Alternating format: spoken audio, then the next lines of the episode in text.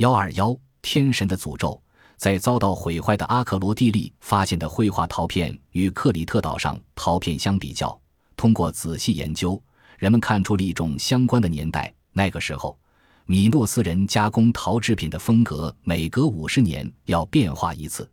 因此。考古学家们将桑托林火山的爆发时间定在公元前一五零零年左右，而且解释了在公元前一千四百五十年左右，绝大多数米诺斯时期的宫殿的毁坏与阿克罗地利这个偏僻的移民区在性质上的差异。当然，这种相比较得出的时间，即在公元前一千四百五十年是相对的，因为没有可靠的文字证据，所有米诺斯王国的时代不得不借埃及的历史去划定。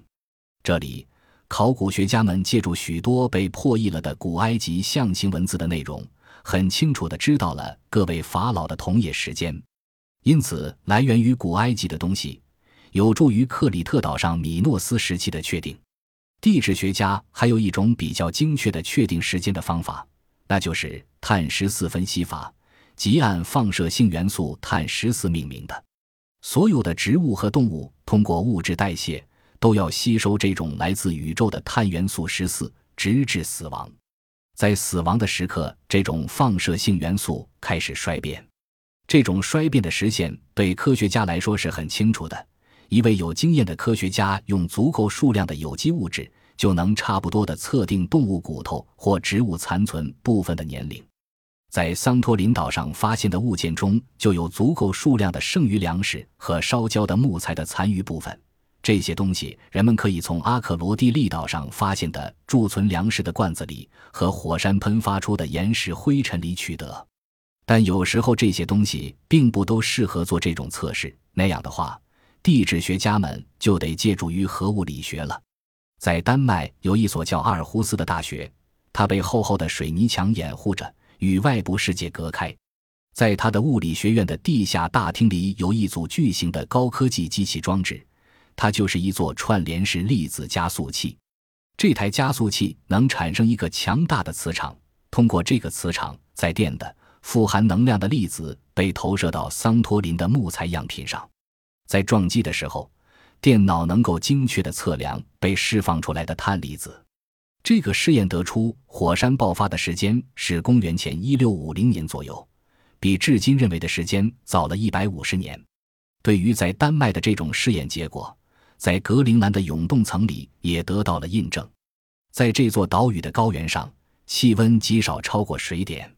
雪一层一层的堆积着，在深处被挤压而成水。有七个欧洲国家在这里建立了研究站。为了解开过去的谜，格陵兰厚厚的冰的盔甲被钻到了三千二百米的深处。暴风雪和刺骨的寒冷给研究站的科学家们造成了很大的麻烦。由于极恶劣的天气，科学家们必须要发明一种特殊的钻探技术。在埋在深深的冰层里的工作室里，那些工作人员要工作一年之久，才能到达坚实的底层土。人们看到的钻孔总长达三公里。在极其复杂的研究中，我们这个星球的历史得到显露。气候的变化、水期使科学家们可以追溯二十万年前地球的历史。几千公里远处的火山爆发在格陵兰的冰层中留下了它的痕迹。用测量仪器测出的酸雪就是证明。冰的导电性能是由沉积在水中的各种化学成分决定的。对一次火山爆发来说，典型的特点便是火山灰中高度的硫酸含量。这些火山灰在火山爆发时被抛人平流层，大片的围着地球移动，也有部分落在了格陵兰岛上。硫酸提高了冰的导电性能，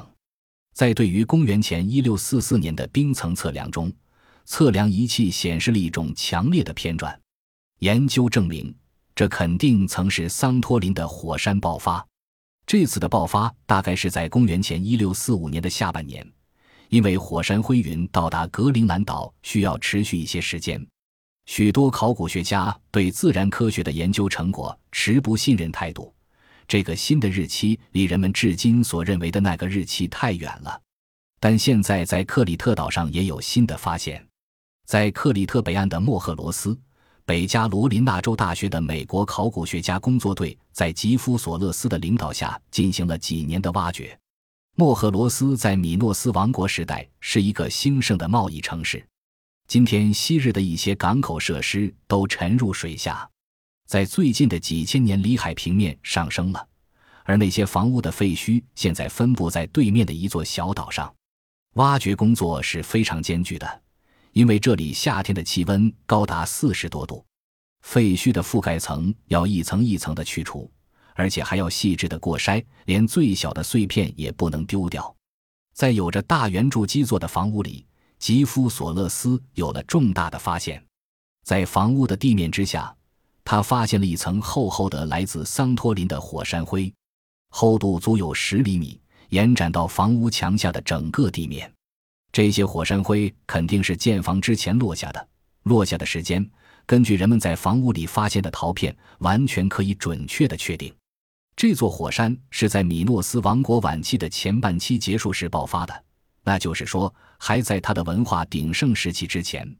这个时间的确定无疑跟自然科学的测试是一致的。阿克罗地利废墟、厨房和手工作坊今天还在叙说着三千五百五前这里居民的生活情况。在附近的普希拉岛上，菲利普贝坦库尔特也证实这个新的结果，在一个地势低的沙嘴上。他对一处房屋废墟进行研究，他认为这座建筑可能是被地震或洪水摧毁的，似乎也可以考虑跟桑托林岛上的火山爆发联系起来。对此来说，海浪的袭击是没有疑问的。居民们当然承担了这种后果，他们在这灾难之后又继续在高坡上建起他们的家园，而且用了更大的石料，就是说。在这里生活还是继续进行下去，单单大自然的灾害还不足以解释克里特岛上米诺斯王国的毁灭。贝坦库尔特继续寻求那些可能存在的原因，他发现人类使用暴力的迹象。厨房里用青铜制成的罐子和碾粮食用的石臼还在他们原来的位子上，可是房子前面有大堆毁坏了的来自周围建筑的贮存罐。